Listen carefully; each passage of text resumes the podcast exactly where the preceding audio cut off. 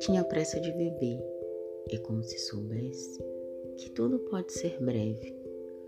Por 22 anos, agradeceu cada minuto vivido. Letícia era agitação a todo momento. Tudo era para ontem, por isso viveu intensamente. Para ela, deveríamos agradecer cada minuto vivo. Conta a irmã Natália. Aqueles que a conheceram sabem que o coração dela transbordava amor e gratidão a cada detalhe da vida. Foi amiga, filha, sobrinha, afilhada, neta e, sobretudo, uma pessoa com muitos sonhos.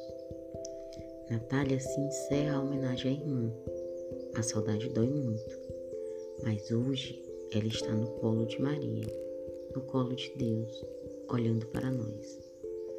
Letícia nasceu em Taboatão da Serra e faleceu em São Paulo, aos 22 anos, vítima do novo coronavírus. Letícia Rodrigues de Andrade nasceu em 1997 e faleceu em 2020.